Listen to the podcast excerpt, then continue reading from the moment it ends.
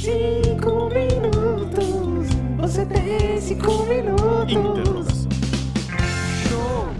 Olá, amiguinhos, olá, amiguinhas. Estamos aqui continuando, perseverando com o nosso podcast. Estamos aqui mais uma vez nos Estúdios Cão. Eu tô muito feliz, eu tô excitado, eu tô com o mamilo entumecido de estar aqui Estrumbecido. falando de coisa interessante com os meus amigos, com o Mineiro também. Então vamos lá, vamos voltar nessa, nessa toada tão gostosa de gravar podcast.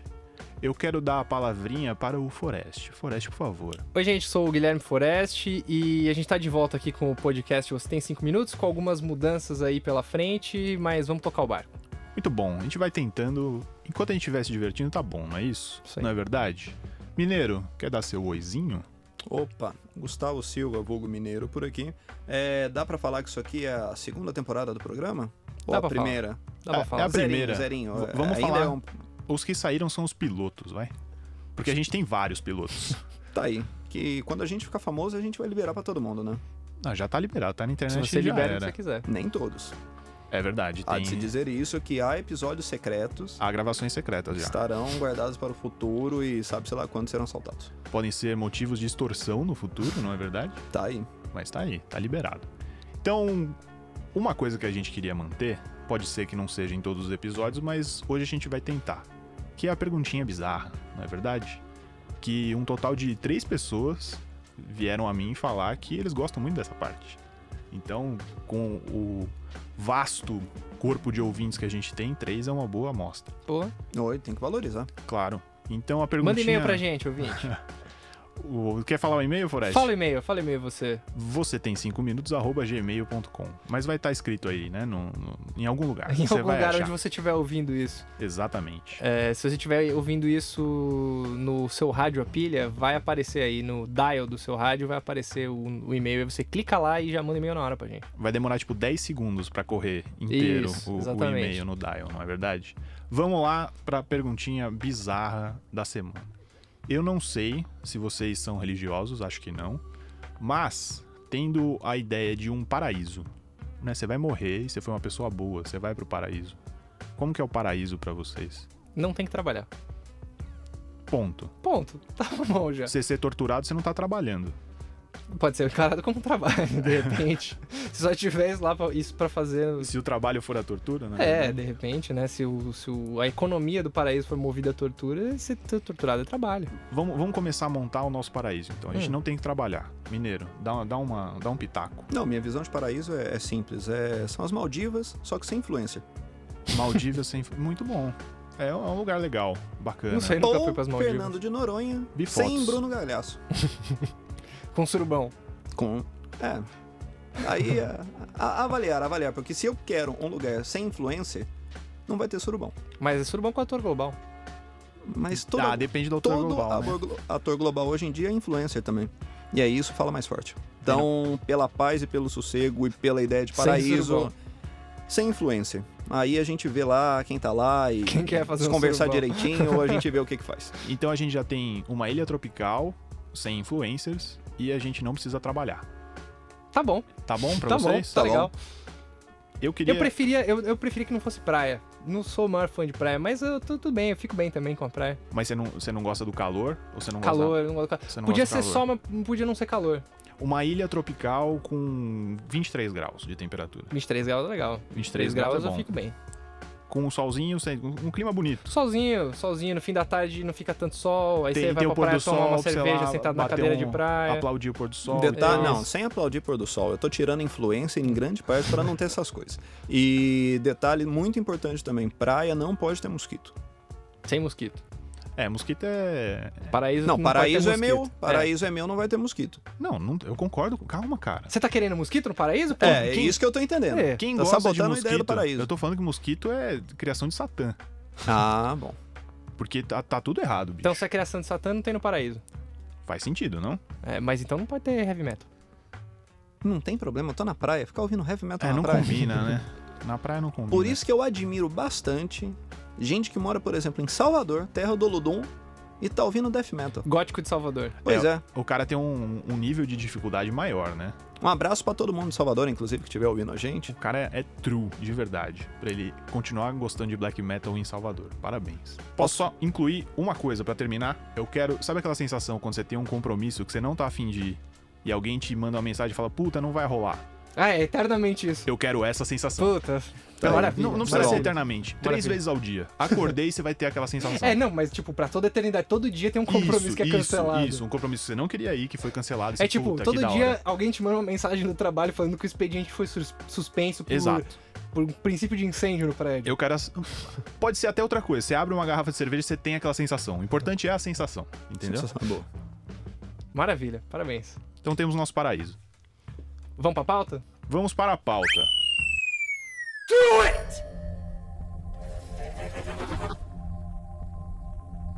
Hoje a gente vai falar de Love, Death and Robots. Que eu vou falar LDR até o final. Hum. Porque é mais fácil, né? Eu ficava Love, Death and Robots. Eu vou ter dificuldade de falar LDR, eu acho. É, eu também. em algum parece... momento eu vou falar RBD. Tem, aque- tem aquela, aquele grupo do Facebook LDRV. Ah, é? É É. Não, não, é um grupo que, pelo que eu sei, originalmente era um bagulho da Lana Del Rey. E era, Faz sentido. Cara, e aí aí virou um grupo meio de humor, assim, no Facebook. Eu sempre li a respeito disso e nunca tive a curiosidade de saber o que era. É isso. Obrigado, Tá aí. obrigado pelo conhecimento. Isso aqui, aqui tem informação. Olha aí, a gente teve cinco palavras da pauta e a gente já saiu numa tangente. vamos, vamos tentar Então vamos, vamos retornar. Vamos lá. A gente vai falar dessa série que é uma série de animação que eu aprendi o que é uma antologia. Forest, o que é uma antologia? Antologia nada mais é do que um compilado de histórias que circundam o mesmo, um mesmo tema. Então, no caso, são 18 curtas metragens que falam sobre é, amor, morte e robôs. Que é o que interessa na vida, né? Robôs, principalmente. Robôs principalmente. É, a série é produzida por dois caras especiais. O Tim Miller, que foi o, o diretor de Deadpool, que foi o diretor de Deadpool. É, tem logo isso no, no, no currículo, né? Diretor de Deadpool, como se valesse alguma coisa. Ah, foi legal. Foi Ah, bom. Foi bom filme. Foi bom. Foi, mas, tipo, também não é assim, ah, pô, o Tim Miller, cara, diretor do Deadpool, cara, foda. Ele foi inovador em algum sentido. É, tá bom. Eu acho ele curioso porque, um, ele não tem currículo. O currículo dele se resume basicamente a isso, pelo menos na, na parte do cinema. Esse foi o primeiro filme dele. Ele tem outras produções aí e tal, mas que acho que nem vale a gente passar porque são coisas muito menores. Sim. E outra coisa, pegando Deadpool, eu acho que é um filme interessante, não que seja um filme ótimo, mas é um filme que levou um pouco de sacanagem pro universo dos heróis que tava um pouco ausente, né? É, mas o filme do Deadpool, acho que grande mérito do, do filme Deadpool é, é, e eu vou.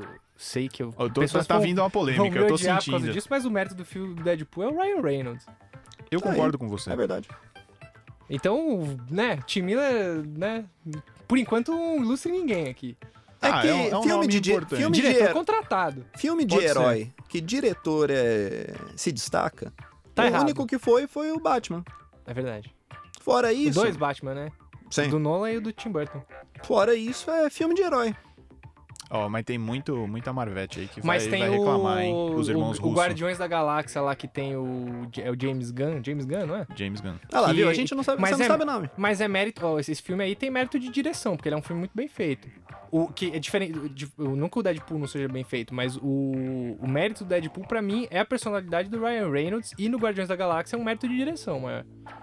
Mas enfim, fugimos da pauta de novo. né? É, mas é o que a gente faz aqui de melhor, não é verdade? Outro produtor dessa série é o David Fincher, Aí sim. que eu sei que o Forest é, é fã. Você Aí quer falar sim. um pouquinho do David? Um pouquinho Não, do não é David só, Fincher. só uma apanhada. Diretor de Clube da Luta, produtor de House of Cards, diretor de Zodiac, o que mais? David Fincher, Seven. Seven é dele também, né? Não sei. Você que é o Rede fã. social é dele também. Rede social também é dele. Ele dirigiu a primeira parte daquele The Girl with the Dragon Tattoo.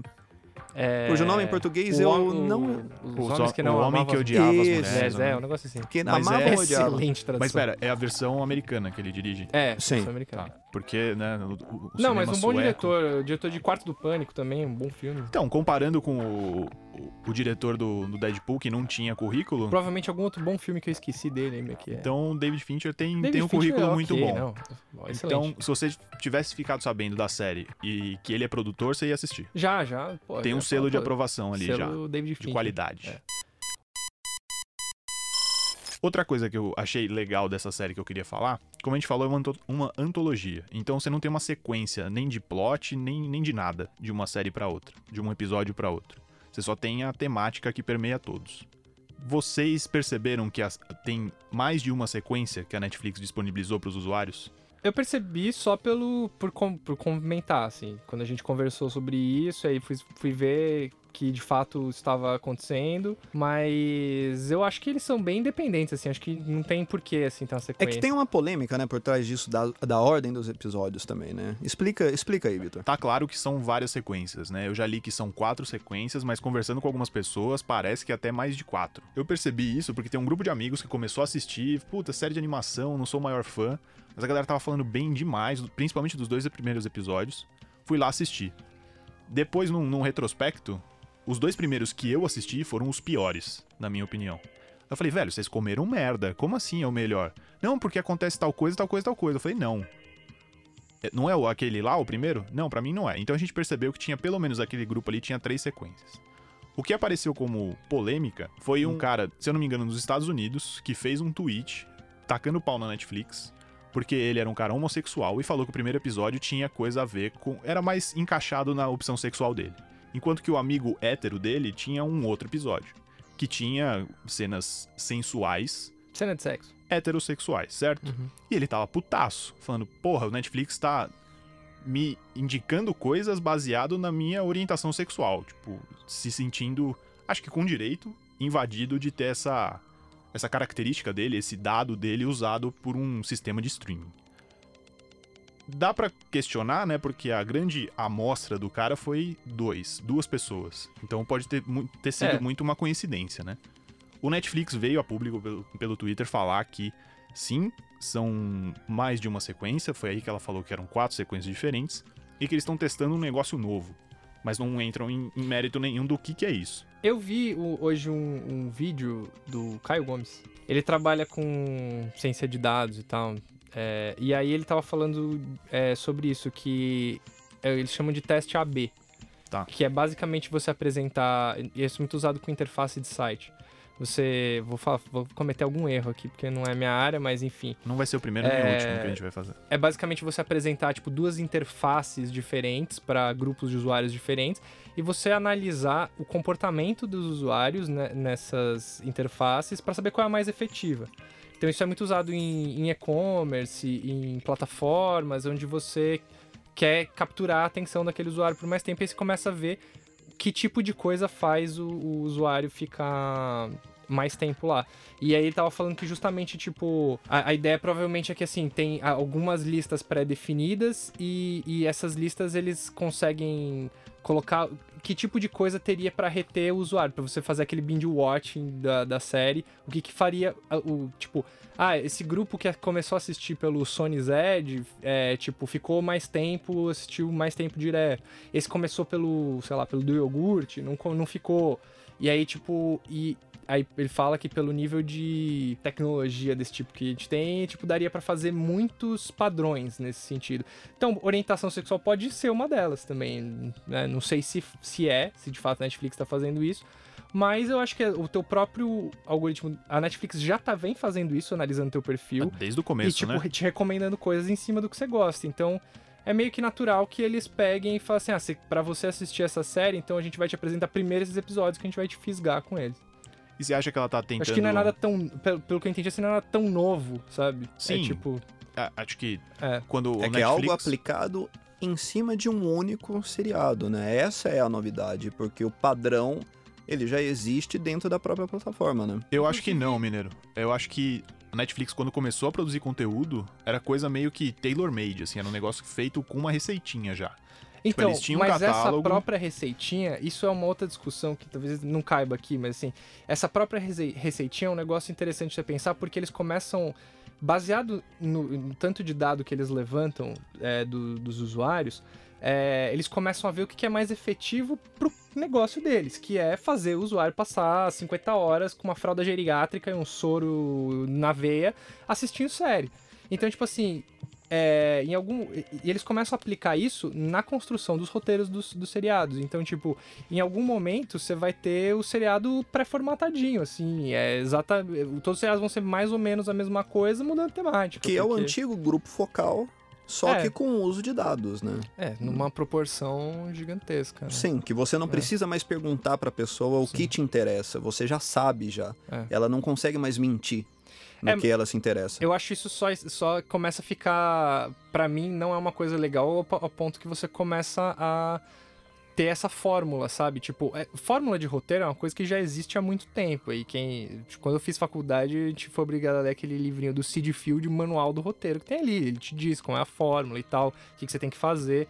Ma- é, mas eu acho que, tipo, isso chega num nível de, tipo, englobar é, o gosto das pessoas de, de uma maneira inconsciente, assim, pra você. é, tipo, você não tem mais uma história original. Você- sabe quais são os ganchos, quais são os plots, quais, em que episódio que tem que acontecer uma virada pra você fisgar o cara. Eu acho que isso perde um pouco da, da própria natureza de contar a história, mas também é parte do negócio, sabe? E aí você tem um outro lado, eu acho que em cima disso, que é eu entendo isso que você quer dizer, que você tem que criar fórmulas até pra você fisgar grandes públicos. Só que o Netflix e isso voltando aqui pro Love and Death Robots, é, eles já estão expandindo esse negócio agora para mercados de nicho, que é o nicho da animação, da animação adulta, violenta e etc. Que você vai ver que vão pegar ali vários tipos de público e dificilmente a pessoa que foi seduzida, por exemplo, por um Game of Thrones ou de séries gigantes, né, que eu quero dizer assim, no próprio Netflix Stranger Things, é, que são séries que teve, tiveram uma recepção muito popular, é assim, é a Lady Gaga das séries, Mas sabe? o é o próprio Beatles. Stranger Things, quando foi lançado, teve uma questão de que era isso. Era, a Netflix ela tinha feito um levantamento do, do que tipo de conteúdo que as pessoas estavam buscando no Netflix. E ela fez a temática do Stranger Things baseada nisso. Então você já tem um pouco de estrutura de roteiro, de saber mais ou menos em que Mas aí- episódio acontece alguma coisa. E tipo assim, ah, o negócio de anos 80 e tal. Tipo, tudo isso foi assim, uma coisa meio Sim. encomendada dos Mas aí você pensando no grande público. Hoje, o Love and Death Robots, até o, eu li uma entrevista do Tim Miller, ele falando quando teve a apresentação da série no South by Southwest, que Uhum. rolou esse ano, que ele falou: essa é uma série, uma antologia que é uma carta de amor para os nerds. Então é isso também, é uma atividade, como o mundo hoje está muito segmentado, eu acho que a Netflix também já está se dando conta disso. A gente agora tem que criar fórmulas que não precisam necessariamente en- englobar grandes públicos, públicos gigantescos. Mas dentro dos nichos, a gente também precisa dominar o que, que faz sentido dentro desses nichos. Que é um novo passo, eu acho, né? Dentro de sistemas de streaming, etc. Eu, eu entendo o que o Mineiro falou e eu acho que realmente pode ser um negócio novo para serviço de streaming. Mas a gente tem isso de coisa nichada desde sempre, né? De televisão. Você tem uh, programas diferentes para englobar coisas diferentes. Eu acho que não é sempre a família inteira que vai assistir o, o- o TV o dia inteiro, sabe? Mas é que você tem recortes na televisão. Horário, por exemplo, já é um recorte de público com quem você vai falar. É, mas no streaming você não tem horário. Então, Então, e, você e essa, é a- a, essa é a parte inovadora do negócio. É você pensar uma fórmula antiga num universo completamente novo. Então ele multiplica possibilidades ali, né? Tipo, Sim. ah, você quer, você quer atingir criança, é de manhã. Netflix não, vai ter lá o Netflix Kids se a criança quiser ficar de fralda tomando soro assistindo 24. Os pais, né? Deixarem a criança lá ficando quieta assistindo, vai, vai, vai conseguir, né? Vamos entrar um pouco mais na série, vamos falar dos episódios. Eu vou, eu vou seguir aqui a, a sequência dos meus episódios. A gente vai falar dos que merecem um pouco, ou porque a gente gostou, ou porque a gente achou uma bosta. Provavelmente a gente não vai falar de todos, mas se ele não entrou aqui é porque, né, não fede nem cheira, não, não valia a pena falar um pouco dele. O primeiro que eu assisti foi o do iogurte, que chama Eu adorei esse. When the Yogurt To- Took Over. E Quando o iogurte assumiu o controle em português. isso. O, qual que é o, o plot do negócio? Cientistas querendo fazer. Não era nem inte- inteligência artificial, era um DNA elevado. Uhum. Jogaram numa cultura de, de levedura, que faz iogurte. Não deu certo. Uma pesquisadora bem nojenta, na minha opinião, leva a levedura pra casa pra fazer o iogurte dela. Ela vai comer o iogurte e aí o iogurte fala: A gente é, solucionou fusão, fusão. nuclear. Não, ele só falava fusão. Provavelmente é fusão, porque ele Pode ser tinha. a fusão do, do DNA com o iogurte. Eles solucionaram esse- essa fusão. pode ser, vou, vou aceitar seu argumento. E é porque eles tinham poucas palavras ali, porque ele tava escrevendo com granola, não é? É. E aí ele só fala, né, a, a frasezinha clichêsaça de, é, de ficção científica, nos leve para o seu líder. E aí o iogurte vai resolver todos os problemas do, dos Estados We Unidos. Ohio. E eles pedem Ohio em, Em troca. em troca. E eles fazem uma, uma receitinha, falam, ó, isso aqui vai resolver todo o déficit econômico dos Estados Unidos. E é claro que o ser humano vai lá e caga. E não consegue. Então, o resto dos Estados Unidos vai pro caralho, sobra só Ohio, que é um paraíso, porque o iogurte tá tomando conta. E do nada o iogurte vai embora. E aí a galera, tipo, tem um ataque de pelanca, porque, porra, o iogurte tava deixando tudo bonitinho aqui em Ohio, ele resolveu, tomou conta dos Estados Unidos inteiro depois, e eles foram embora. E, tipo, e o que, que a gente faz agora? E acaba o episódio. Cara, eu adorei esse. Por que você adorou esse episódio? Eu adorei ele, eu adorei porque, pra mim, é uma metáfora do, da fé das pessoas na tecnologia, principalmente na inteligência artificial. Que é tipo esse lance de tipo, ah, estamos pesquisando um negócio e achamos um. de um jeito, eu acho que as pessoas têm essa fé no, na inteligência artificial como se fosse quase um deus, assim, que vai vir e resolver todos os problemas da humanidade. E aí, de fato, ele chega com essa, com essa solução, e aí ele. E, e aí, assim, a, a, a condição humana ela é inerente à falha, inerente a, a, a não seguir essas ordens, essas regras. E tem um questionamento legal de assim, ah, se o iogurte sabia de tudo, ele não sabia que a gente não ia seguir as regras. E ao mesmo tempo ele consegue, tipo, projetar esse, essa extensão de poder dele. E aí, o, pra mim, o mais legal vem no final, qu- quando o cara ele tá falando assim.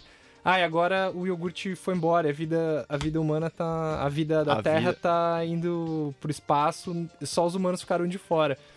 E aí o cara, ele, ele, ele tava num questionamento sobre, mas será que a intenção do iogurte é boa? E a hora que ele se vê sem o iogurte, que o iogurte tá Dá um indo embora, desespero na ele fica dele, né? desesperado. What happens if the yogurt goes to the stars without us? What happens if it goes and leaves us behind É forever? muito bom, eu adorei isso. Pra mim é uma paródia, assim, tipo, dessa sociedade, desse endeusamento da tecnologia e da inteligência artificial. E pra mim eu faço uma relação com esse lance de Ohio, com, com o que é hoje é o Vale do Silício lá, que é uma coisa que é um mundo à parte, funcionando numa lógica à parte dessa coisa da inteligência artificial. E todos os serviços são perfeitos, e é um, um mundo. É, é tipo como se fosse uma nova Roma, assim, sei lá. Entendi. E pra mim, pra mim eu faço esses, esses paralelos e, e, assim, eu gostei muito da animação. Eu gosto muito da animação da hora que não dá certo no, no, no laboratório. E aí, tipo, tem um cara já com uma garrafa de champanhe, assim. E aí ele brocha. E aí, tipo, aí uma das pessoas que tá vendo que não deu certo vira pra ele e faz assim, tipo, com a mão Ele no com mãozinha no pescoço, assim.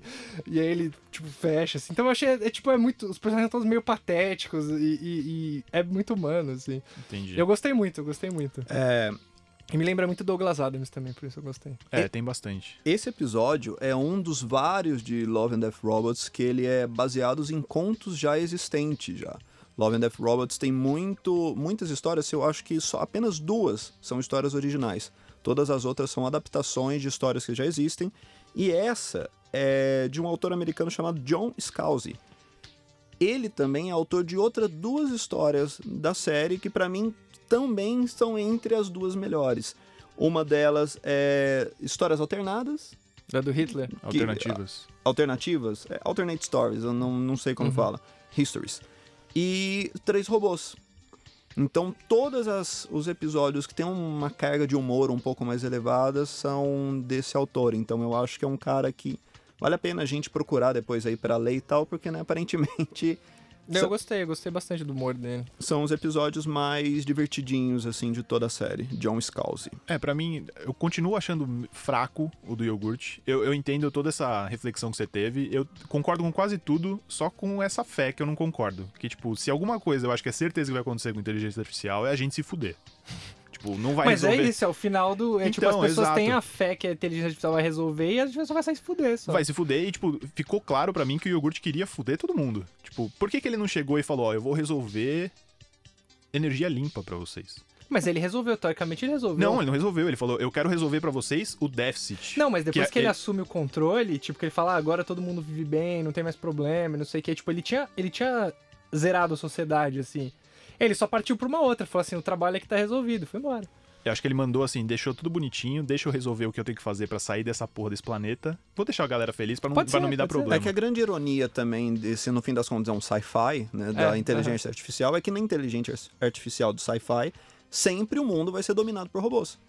E nisso não, é um robô falando, bom, tá aí, fiz o meu papel e agora é com vocês, o mundo tá perfeito, mas agora o que vocês vão fazer? E no fim das contas, a humanidade é responsável pela própria destruição, sabe? Esse é o grande... Que eu acho que aí dá pra gente ligar, por exemplo, com o outro, já que você já falou desse, do Três Robôs. Três robôs? Porque como você puxou do, que era do mesmo autor, é... no Três Robôs eu acho que, tipo, é- é- é- dá pra você ver aquela sociedade que o iogurte foi embora, né? Exato, Que é-. Exatamente. A sociedade pós-apocalíptica ali. Isso eu achei muito legal. Eu achei a ideia muito bacana. De ter três robôs ali, robôs completamente diferentes. Você vê que eles teriam funções diferentes ali, eu acho. Estéticas diferentes também.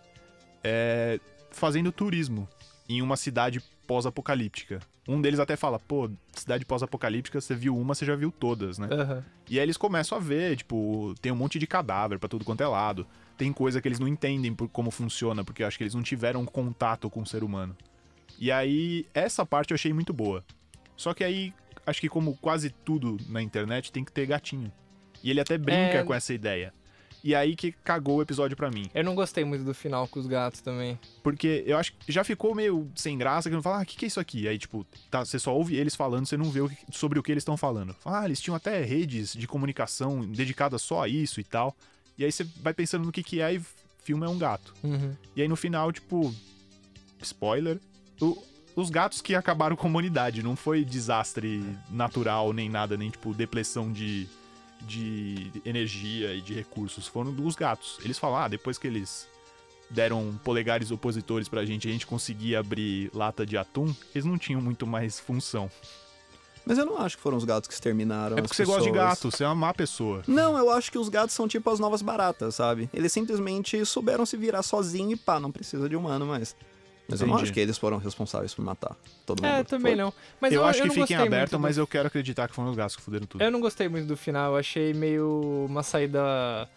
Tipo, pa- parece que ele tava escrevendo aquela história e aí ele falou assim: eu preciso terminar essa história aí e colocou essa história, esse negócio dos gatos no final. Eu achei legal justamente a ambientação e os diálogos que eles têm durante, assim. Sim, E a gente tá falando aqui, né? Isso, como não tem imagem, fica difícil. Eu acho que o, o ouvinte também depois vai assistir e vai entender mais, quem não viu. Mas é, é um grande sarcasmo também o tipo de arte, né? O jeito que é, que é feito o episódio. Porque são umas referências muito de computação ao Wally, por exemplo, que é um negócio um pouco mais fofinho e tal. E tem toda essa parada meio fofinha de cores mais fortes, vibrantes, alegres, num cenário pós-apocalíptico, né? Sim.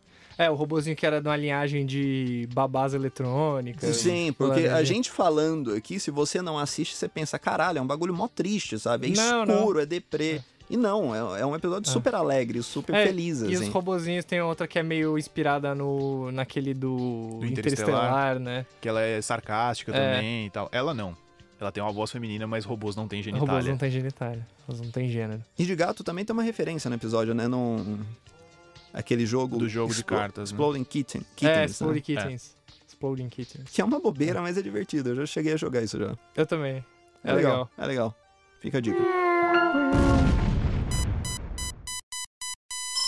Então a gente vai pro Histórias Alternativas, ou Alternate Histories, Histories. que quando começou eu achei muito bom. Porque falou, ah, você não, não gosta da história como ela aconteceu? Eu falei, caralho? Você tá, você tá vivendo no Brasil, nos Estados Unidos, recentemente? tipo, que as pessoas estão revisando a história? E aí, tipo, aquilo já, já me segurou. Já achei da hora a, a, a premissa do, do episódio. E aí ele mostra que é como se fosse um simulador histórico. Você vai, você volta pra qualquer estágio que você quiser da história, muda alguma coisa e ele vai te mostrar o que vai acontecer a partir dali. E é claro que você vai lá no demo do negócio, você vai matar o Hitler. E aí, em cinco é, desdobramentos diferentes, ele, ele morre cada vez de um jeito, e aí vai tendo. Alguns desdobramentos no começo fazem um pouco mais de sentido, e aí no final é uma. É. Foda-se, né? Mas eu achei muito legal, cara. Tipo, só dessa parte de. E é um negócio que. Desde moleque, eu e o Forest, a gente meio que pirava nesses negócios de, de história, tipo, o que, que vai ser no futuro, ou o que, que aconteceria se tal coisa não tivesse acontecido. Então foi, um- foi uma temática que eu achei bem da hora. O que, que vocês acharam? É, eu, eu gostei. é, não foi nenhum. Ele não me pegou assim, não, teve, não me propôs nada assim que eu fiquei refletindo, pensando, assim, mas eu achei bem divertido, bacana, mas uma sessão da tarde, assim, É sabe? porque você é muito reflexivo. Talvez. Você gosta de refletir. Eu gosto. Tanto que a gente tava falando do episódio do, do leite do kefir. É. O episódio é o mais curto de toda a série. Você falou mais do que o episódio inteiro. Talvez. Não, esse é de fato, esse episódio eu acho que não tem grandes reflexões, mas ele é muito divertido. Não, ele é bem eu acho ele muito mesmo. legal, o desenho em si, os traços são muito bacanas também. Bacana é uma palavra boa, né, pra descrever algo. Mas eu achei fenomenal esse episódio também, tá dentro dos meus preferidos. Um que tá no, lá na- no topo também da minha lista é aquele Suits, que é, Ah, é legal. o dos mechas. Eu queria jogar esse, esse Então, negócio. foi exatamente o que eu senti. Eu queria jogar aquele jogo. É. Porque a historinha é uma fazenda meio futurista, só que os caras têm, em vez de ter um tratorzinho, uma colheitadeira, eles têm uns mechas pra fazer o trabalho do, da fazenda. E aí você acha, é meio, né, over isso aí, você precisa de um mecha? Aí depois você vai percebendo por quê. Porque rola, tipo, invasão de alienígenas ali, ou de uns bichos estranhos que você não sabe direito o que que é. Esse aí eu achei bem legal, tem um- uma referência, pra mim tem uma referência muito forte a Tropas Estelares, Sim. o filme do Paul Verhoeven, um cara subestimado no- em Hollywood. É... Não, porra, Paul Verhoeven, sabe o que o Paul Verhoeven fez? Robocop, é, Vingador do Futuro, cara subestimado, porra. Tropas Estelares, que é sensacional. Tropas Estelares, Tropas Estelares é um filme bem controverso. que você não entendeu se você não gostou. Não, ele é um filme tô controverso mesmo. Eu falo Mas isso com o- Círculo de Fogo. Mas o, o- o- eu achei que ele tem uma referência legal, e inclusive porque no final, dando um spoiler aí do final do curta, mas no final do curta você descobre que, tipo, não são os alienígenas que estão invadindo o- as fazendas deles, na verdade, aquilo são colônias que estão invadindo um outro planeta alienígena. Que pra mim tem aquela, essa coisa do, do Tropas Estelares, né? Que é essa, essa cri- criar esse inimigo, né? Sendo o invasor e ainda você cria o inimigo, sabe? Então eu achei bem legal essa, essa reflexão aí. E além de tudo, os mechas são muito bons. Os mechas são muito legais, as cenas de, Os de personagens ação são são bons, bacanas. você se afeiçoa aos personagens. E é uma estética muito Fortnite, assim, que eu acho que tá, o jovem gosta. De jogo indie, né? de Tem cara de jogo e tal. indie. Deu muita vontade de jogar. Mineiro? Também acho. Muito bom. Um, eu acho que é o- um dos meus favoritos. O favorito. Vou, vou falar, hein? É meu favorito. Vou ser ousado aqui. É o The Secret War. Que é Ó, teu favorito. basicamente se passa na Segunda Guerra Mundial. Você tem tropas soviéticas Já me ganhou. batalhando Toca contra. o quê? Eu Toca o vejo, quê? eu vejo o exército vermelho, meu coração já fica, ó.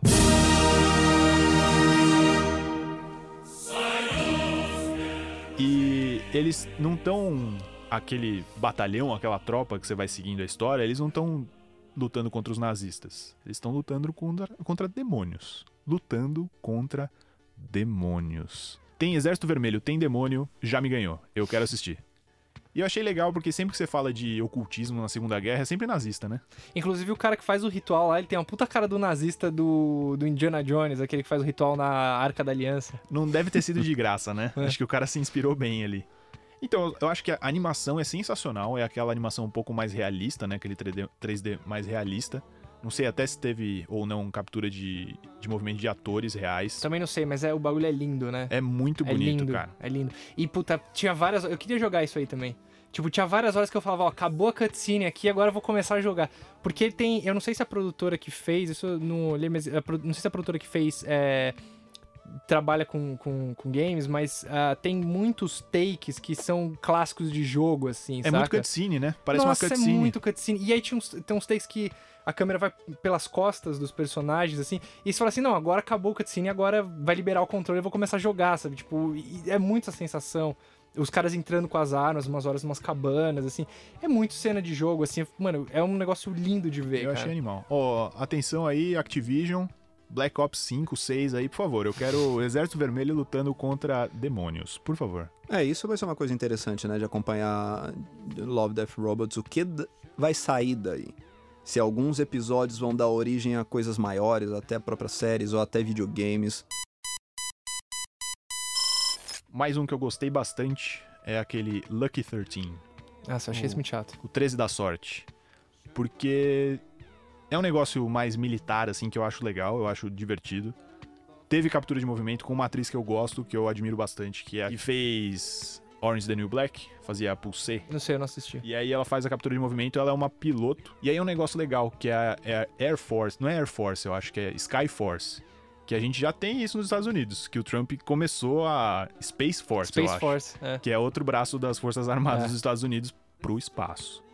E aí a história é de uma, uma nave que parece meio zicada, porque ela fez duas. As duas últimas missões que a nave tava no meio, a tripulação inteira morreu.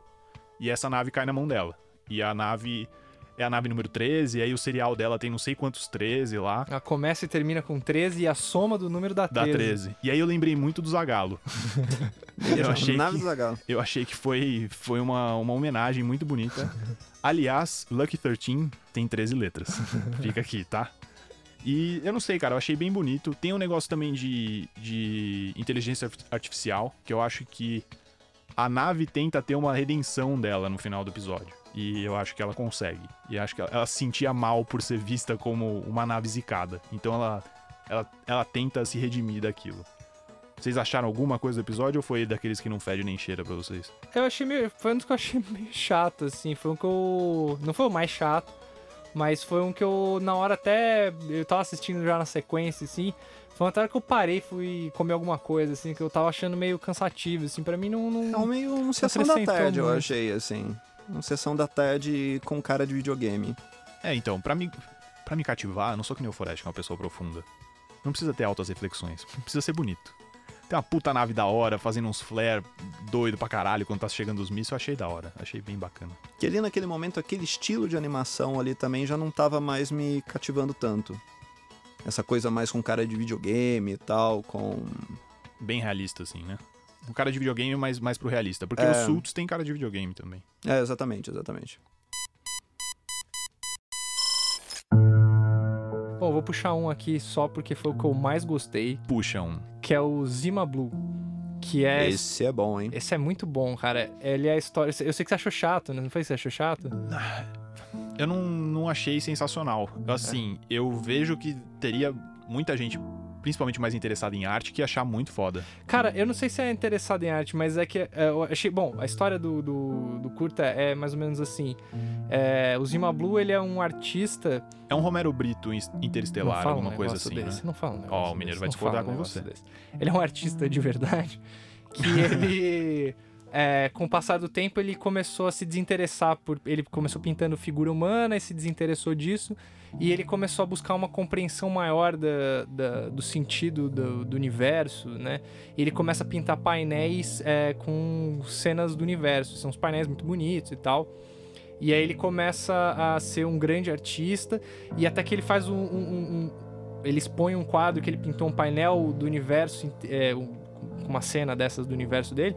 E ele pintou no meio um quadradinho azul. E, e aí isso vira um grande frisson no mundo da arte. Ele começa a fazer cada vez esse, esse quadrado azul em outras formas. É, ele começa a aumentar esse quadrado e tem um momento que ele, ele faz um painel inteiro azul. É, e É, aí, lembrando que a gente tá no mundo sci-fi, então o painel inteiro azul dele é um negócio que tem proporções Não, o primeiro, bíblicas, né? é, o primeiro painel dele é só um painel grande azul e aí depois, que aí ele começa, aí depois ele fala, ah, depois ficou o período das grandes obras dele, que ele começa a fazer tipo Planetas. painéis azuis que, que faziam tipo o skyline da cidade, assim. Aí depois ele faz um, que, um painel que fica atrás do, de um planeta inteiro. Depois ele pinta um cinturão de asteroides de azul em volta do outro planeta. Ele vai fazendo essas obras megalomaníacas, assim, sempre com azul. E aí a história, na verdade, começa com a jornalista indo entrevistar ele, porque ele resolveu contar a história dele pra essa jornalista. E aí diz que ele, ele nessa busca pelo, por, por essa compreensão do universo, ele, foi, ele fez mudanças no corpo dele pra explorar outros planetas e conhecer outras paisagens e tal. E aí ela ela vai conhecer ele e ele começa a contar essa história dele e conta que na verdade ele nasceu como uma máquina que limpava a piscina de uma de uma cientista, de uma, de uma garota que, que Engenheira. engenheira que fazia robôs e tal. E ele tinha uma única função que era deixar a piscina limpa. E, e ela tinha colocado nele um, um sensor que fazia ele enxergar as cores. E a primeira coisa que ele enxergou foi o foi esse quadradinho azul da piscina. E aí ela ele, ele vai faz uma última apresentação onde ele escavou essa piscina que ele limpava e ele vai se tornar de volta a máquina que limpava a piscina. E pra ele o senso de completude depois de ter explorado o universo inteiro era fazer um trabalho bem feito que era ver aquele único quadrado azul é, limpo à perfeição. E é pra ele ele ele volta pra casa, ele volta pra origem dele, então ele, ele se, entre aspas, ele se mata naquela performance enquanto esse artista que ele existia, para o único momento em que era uma era ele tinha realizado a felicidade plena, que era aquele quadrado azul da piscina que chamava Zima Blue. Escorreu uma lágrima aqui, cara. eu você achei muito bonito É, isso. escrevendo. Complementando aqui meu amigo Guilherme Forest, o Zima Blue, ele também é um conto adaptado de um autor britânico chamado Alastair Reynolds, que também é responsável por outro episódio aí, responsável, né, o conto inspirado, é chamado Beyond the Aquila Rift. Que é excelente. Eu não gostei sei bastante. qual é o nome dele em português do, do episódio. Alguém me ajuda? Eu acho que é além da fenda de Atlas, é isso. É Isso. tipo, literal mesmo. Aquila. Aquila. Que também é um baita episódio, né? Assim, dá pra você perceber também que. Né, eu, eu não entendo muito de referências de animação, de videogame, etc. Mas li- referências literárias você vê também que os autores têm perfis diferentes, né? O primeiro lá que a gente tá falando, John Scalzi, é o cara do bom humor, mas o bom humor meio tipo mindfuck. Esse aqui já é um autor, por outro lado, que é completamente mindfuck, né? É. Porque o Zima Blue é um episódio que você vê e fala, cacete. E esse outro também, né, da... Me Beyond ajuda? Atlas. Esse aí Aqui. também é um, é um dos poucos episódios que você assiste e no fim você fica. E aí, né? O que, que é. O que, que tá rolando? O que, que aconteceu? Eu só, só trouxe essa curiosidade aqui também. Porque também não foi um episódio assim que me. Chocou, mas também não foi aquele que me pegou muito. Eu acho que os episódios mais simples, assim, são os mais divertidinhos. É o primeiro episódio que aparece pra muita gente, chamado Sony's Edge. O que, que vocês acharam desse? Se tivesse que dar uma nota, é uma nota 7, 7,5. Passou de ano, né? Não, passou bem. Passou de ano. Passou bem. Passou bem? É, a média 5. bem. Não, eu achei legal. É o Pokémonzão, né? É, eu acho que é um negócio que preenche umas lacunas ali. É um negócio mais violento. Sei lá, a- o design dos monstrão lá é, é muito da hora. E tem um plot twistzinho no, no final, achei bacana. Divertido. O, eu vou aproveitar só o Sony Zed pra falar de um negócio que eu, na minha pesquisa aí sobre o Love, Death and Robots, eu acabei achando aí, porque tem uma galera reclamando que tem um problema de representatividade forte, né, sobre um problema de representatividade feminina no- na série como um todo, assim. Sim. E aí justamente tava falando que é isso, assim, tipo, todos os diretores eles são homens, né? Todos os diretores dos, dos curtas são homens. E até tem uma menina que tava falando que justamente, tipo, às vezes que tenta ter uma representatividade feminina, os caras acabam caindo nos clichês meio, meio bobos, assim, tipo, o próprio Sony Zed aí, vocês querem fazer uma personagem forte, e aí tem aquela história da menina ter sido estuprada, e assim, mas, ah, mas aí ela fala, ah, mas o estupro não me define enquanto pessoa. Só que aí no fim define, É, né? Então, define. tipo, tem um problema de roteiro aí, né, assim, nessa questão.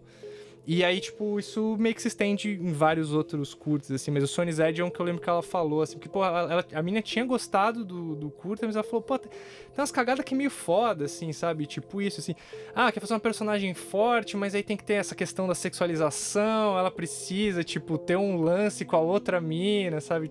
É, eu li várias críticas sobre a série num geral, falando que é uma série bem sexista. É, achei também. E algumas críticas, inclusive, que puxam toda a série em torno dessa questão e acabam. Os críticos acabaram não gostando muito. Eu entendo, por outro lado, também eu acho que é. Enfim, como né, o diretor falou aí, que eu coloquei, é uma carta de amor aos nerds. Mas e não tem assim- mulher nerd também que quer assistir as coisas? Não tem, mas assim, se você for ver todas as referências que estão aí, eu acho até que muita coisa é, é mais antiga. É meio aquele negócio que, tipo, quando você faz um tributo, você pega aquilo que teve de melhor em tudo que aconteceu no ambiente. E o universo nerd, ele sempre foi muito masculino, muito masculinizado.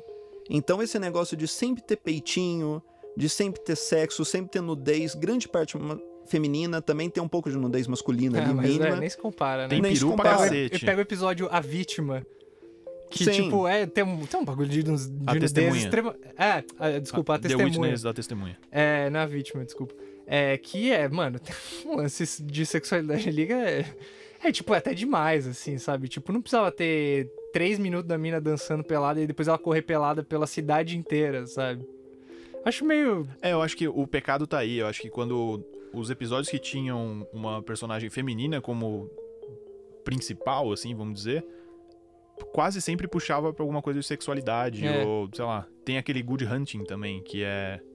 É um episódio bacana, mas sei lá, tinha uma, uma um personagem super interessante ali. Pode ser que o negócio esteja realmente sexualizado pelo folclore chinês lá, que eu não fui pesquisar a fundo.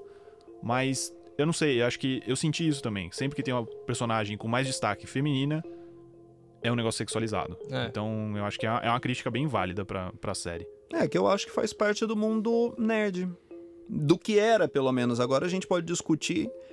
A série deveria dar, inaugurar uma nova era. Sabe, eu acho que é esse o ponto que vai fazer a diferença de como você vai enxergar esse programa. Como uma antologia de animação ou como uma coisa nova dentro da animação, sabe? Se a gente for ver pelo, Não, pelo pode ser as lado... duas coisas. Não, não dá. Lógico que Ah, dá. eu acho não que dá, dá. porque, pô, porque aí a gente tá falando, se a gente for pegar o universo da animação, é ou não é um universo sexualizado? Porra, existe o hentai. O hentai é pra fazer o prazer masculino. Masculino. Masculino. é masculino lindo. Não, mas eu, eu entendo o que você tá falando, mas eu acho que, que, tipo, não é necessariamente porque as coisas são do jeito que elas precisam continuar sendo. Eu acho que. Eu acho que... Mas é isso que eu quero dizer. A gente vai ver isso como um ponto novo. A partir daqui a gente vai tentar revolucionar um formato. Ou a gente Eu vai acho fazer que uma perdeu uma antologia. oportunidade disso. Aí, eu acho que pode perdeu uma ser, oportunidade pode ser. disso, por exemplo, porque eu, eu, de repente é é, um, é uma coisa nichada, como você tava falando, e tipo, tem, tem mulher que gosta, tem muita mulher que gosta, tipo, de temática nerd, só que, tipo, querendo ou não, elas eu acho que, de fato, esse ambiente de animação, a carreira de animador, é, tudo isso é um- uma coisa que tem muito mais homem, e isso por outros motivos, saca? Tipo, então ela, ela reflete um sexismo que tem mesmo, e eu acho que muito, muito do, que do que rolou nesse sentido de ser sexista, de ser meio machista, tipo, isso na verdade reflete o inconsciente do, da época, sabe? Tipo, do- do- das pessoas que estão fazendo aquilo. Não acho que seja nada proposital. Mas você vê esse, esse tipo de coisa, assim, os caras eles falham em fazer uma representatividade feminina que Porque não seja sexualizada. Porque as referências dos caras são sexualizadas. Porque é, É, isso que tem mas- sido feito há muito tempo. Mas eu digo, por exemplo, é, numa série que, que tá na Netflix agora, em 2019, eu acho que era uma coisa que poderia ter sido prestada atenção, principalmente no momento que passa, principalmente os Estados Unidos, com essa questão de Me Too e representatividade feminina. Isso é uma coisa que tá sendo discutida lá e, tipo, não vejo porque os caras não, não abrirem o olho pra isso, sabe? Com toda certeza. Mas eu só acho que seriam dois caminhos diferentes. Ou a gente vai fazer uma antologia, ou a gente vai fazer um negócio daqui pra frente para as pessoas enxergarem a animação como um novo ambiente. Um ambiente, inclusive, feminino que consiga levantar certas bandeiras É, que sabe, hoje. Sabe o que me incomoda disso, disso que você tá falando, na verdade? É porque, assim, tipo, eu gosto muito de animação. E, tipo, eu não quero que a animação seja ligada a esse ambiente pra sempre. Tipo, pra mim, os caras podiam fazer pequenas mudanças e, tipo, começar a corrigir o curso, coisa que eles não fazem, entendeu? Hum, Imagina assim que a gente vai lançar um filme que vai ser. Os Mercenários, por exemplo, uma homenagem aos filmes de ação dos anos 80. Se a gente seguir pelo lado de homenagem tributo, você simplesmente não consegue fazer um filme com certas bandeiras femininas, porque o negócio é testosterona pura. Acho que você tá sendo preguiçoso no teu argumento. Porque você, não, você pode fazer. Você pode ter uma antologia sobre animação, sobre coisa de ficção científica, mas você pode ter. Eu acho que, é- pelo que eu entendi da antologia, é isso que junta todas as coisas. Concordo com vocês que é um, um meio ali que tá permeado por muito mais homem e, por consequência, machismo também. Mas por que não ter um negócio desse? Eu acho que não exclui essa oportunidade. Mas eu não tô, eu não tô falando que o negócio não deve ser feito. Eu acho que vocês estão me entendendo mal. O que eu tô falando é o seguinte, são caminhos diferentes. Se você Eu vai ter acho. suas referências no passado, o passado é esse, não dá pra mudar o passado, dá pra você mudar o futuro. Só que aí você precisa de referências novas. Você precisa de um novo caminho. Você não pode ter um mercenário com cinco personagens femininas? Aí não vai ser um filme em referência aos anos 80. Por que não? Porque os anos 80, já- os anos 80 já acabaram, certo? Acabaram. O que, o que foram os o, o que foram os anos 80? Porra, Você, não, não, fala aí, fala aí no filme. Vocês viam isso em filmes dos anos 80? Um filme que estão cinco minas que são fortes pra caralho e são independentes e elas que vão salvar Não, todo mundo? Eu entendo o que Mas você tá esse não é querendo o dizer. tema, cara. Esse não é o tema. O tema não é ter negócio, tipo, é porrada e coisa militar, Cara, alguma mas, a, coisa mas assim. a referência, a grande referência, o âmago do negócio, a essência, era isso. Então, pra isso você, a década de 80 foi uma década machista escrota. foi, óbvio que foi. Só isso. Foi, de- foi isso. Não, bicho, Você não nada, consegue nada voltar é só, em nada. Nada é só é isso. isso que eu tô falando. Você não precisa retomar aquilo só com a parte escrota. Você- eu acho que você consegue conciliar Mas as a duas parte coisas. escrota Mas é eu a grande você, eu- essência. Eu, só acho que você tá desviando. É escroto Não, hoje, mas então, naquela calma, época não era. Calma, eu acho que você só tá desviando um negócio, porque assim, eu, eu não, não sei nem o que te dizer em relação a isso dos mercenários. Mas eu acho que não é o caso na animação. Eu acho que animação, e tipo, animação com tema assim, é, sci-fi, robô, esse tipo de coisa, não, não, não, não precisa necessariamente ser isso. Tipo, eu não acho que são esses dois caminhos. Ou você faz referência às coisas e é escroto, ou você faz um negócio novo, mas não tem referência a outras coisas.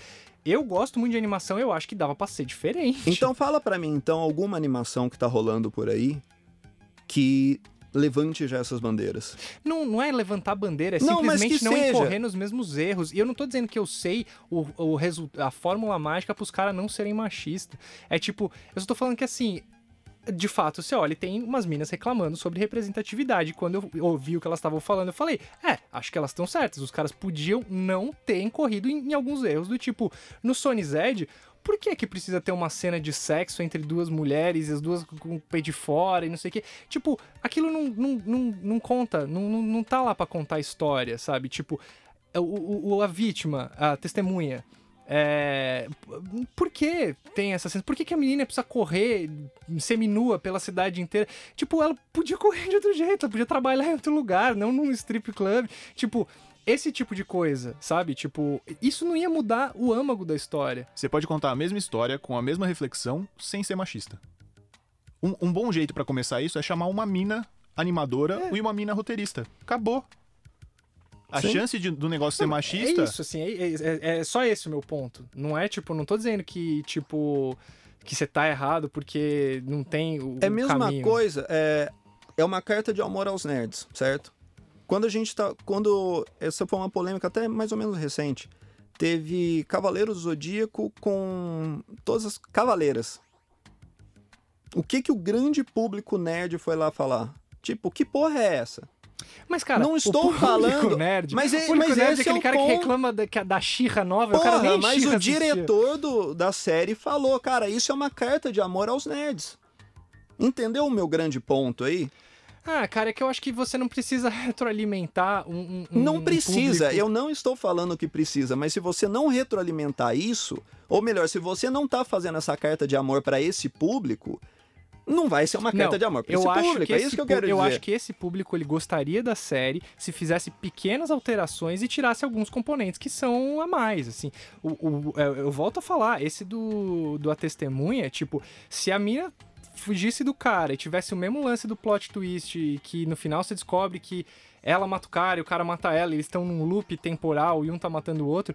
Se a mina não trabalhasse num clube striptease e se ela não corresse pela cidade seminua o tempo inteiro, a história ia continuar a mesma. Sim, eu Tipo, não tô negando. Você só mudaria uma coisa e, tipo, o cerne da história, eu acho que as pessoas iam se interessar do mesmo jeito. Agora você pega, por exemplo, aquela série que é uma série que serve de referência, eu acho, para muitos episódios aí, Heavy Metal. Sei. Série não, né? É um, é um filme inspirado em quadrinhos franceses, eu acho. Qual que é a representação da mulher ali? Peituda, gostosa, seminua. Seminua porque numa época também que não se podia fazer uma nudez tão explícita assim dessa forma. Sabe? E essa é uma das grandes referências do negócio. Uma das grandes referências da animação adulta até hoje. É, eu, eu, eu, eu discordo em algum ponto, porque eu sei que as referências são essas, mas eu acho que não é só isso que faz as pessoas irem atrás desse tipo de conteúdo. E eu acho que dava pra ser um pouco diferente. É só isso. E aí eu entendo o seu lance, falar assim, ah, mas não era, então por que vai ser diferente?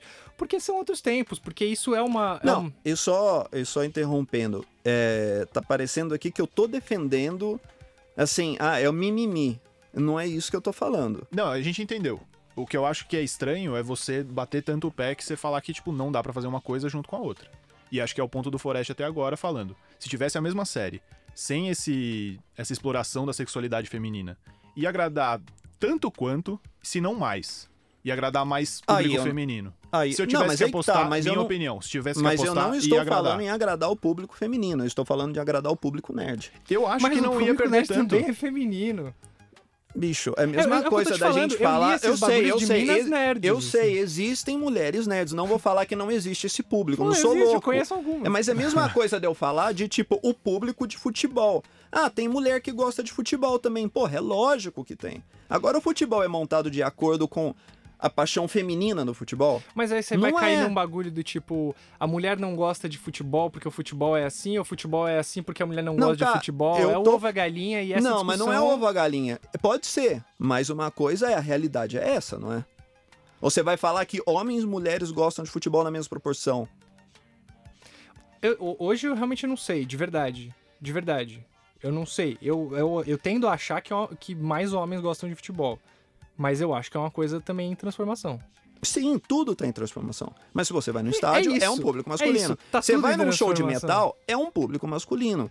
Você vai nessas feiras de animação, é um público masculino ou feminino? Mas, cara, é exatamente. É, Cara, é bem mais essa- misturado que os É outros bem dois. mais misturado. É bem mais misturado. Bem mais misturado. Ainda E assim, o que eu digo é assim, é, é muitas vezes as, as mulheres não gostam disso porque os ambientes são impeditivos para as mulheres. Exatamente. E aí, tipo assim, você tem uma série dessa que o que ela faz é segregar mais ainda em vez de agregar. E, tipo, com pequenas mudanças que, n- tipo, porra, se o cara não tivesse um, um curta que tem peitinho toda hora, o cara não ia falar assim, porra, não gostei dessa série porque não tem peitos toda hora. Ele ia falar, puta, viu um negócio de sci-fi da hora e, tipo, nem ia pensar nisso. Ia sabe? ter uns nerds escroto que iam falar isso. Porra, não tem peitinho, é uma merda? Ah, ia, ia. Não, ia. cara, mas não mas é o, o- É que vocês estão vendo é o médio, por um cara. lado, mas o outro é o seguinte, pô, tem peitinho, assiste aí, assiste aí. Ou isso não Ah, vai rola? pra Xvideos, cara. Tem É. muito mais peitinho lá, é bem mais da hora. Você tá assistindo ó, animação por causa então de peitinho, fala- tá errado. Fala pra um maluco então que compra hentai hoje em dia. Não precisa Hentai comprar. é outra categoria. Então, não mas é a então esse cara não é a tem que ir pra um discussão. psiquiatra, né? Porque, caralho, você também Não tem... vou julgar a cultura japonesa aqui. Você também tem Não tenho, Xvideos. não É tenho, outra não tenho cacife moral pra julgar a cultura japonesa que os caras gostam de gostar. é, esse é outro nível. Two Girls, One Cup. Fecha por aí. é... Que é brasileiro. Fralda e tapa na Two cara. Girls, One Cup. É, produção brasileira. Ah, é? É. Olha lá. Bom, com essa a gente pode encerrar. Com Eu acho isso... que é um, é um- é um bom ponto final pra essa discussão.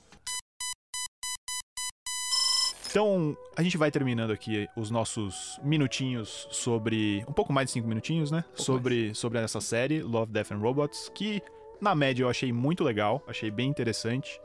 É, claro que a gente não tinha tempo de falar de todos, acho que nem cabia aqui, porque o que a gente deixou de lado foi daqueles meio que não fedia nem cheirava pra gente. Se você discorda com alguma coisa que a gente falou, ou faltou alguma coisa que você achou bem bacana ou achou muito bosta, escreve pra gente. A gente vai adorar ler a sua opinião. E eu vou terminando por aqui. Fora você quer dar um tchauzinho? Tchauzinho. Muito bom, Mineiro. Suas palavrinhas finais, então? Tchau. Muito obrigado por estar aqui comigo. Essa discussão acalorada e produtiva. Foi muito legal. Então, cara ouvinte, um abraço e até o próximo.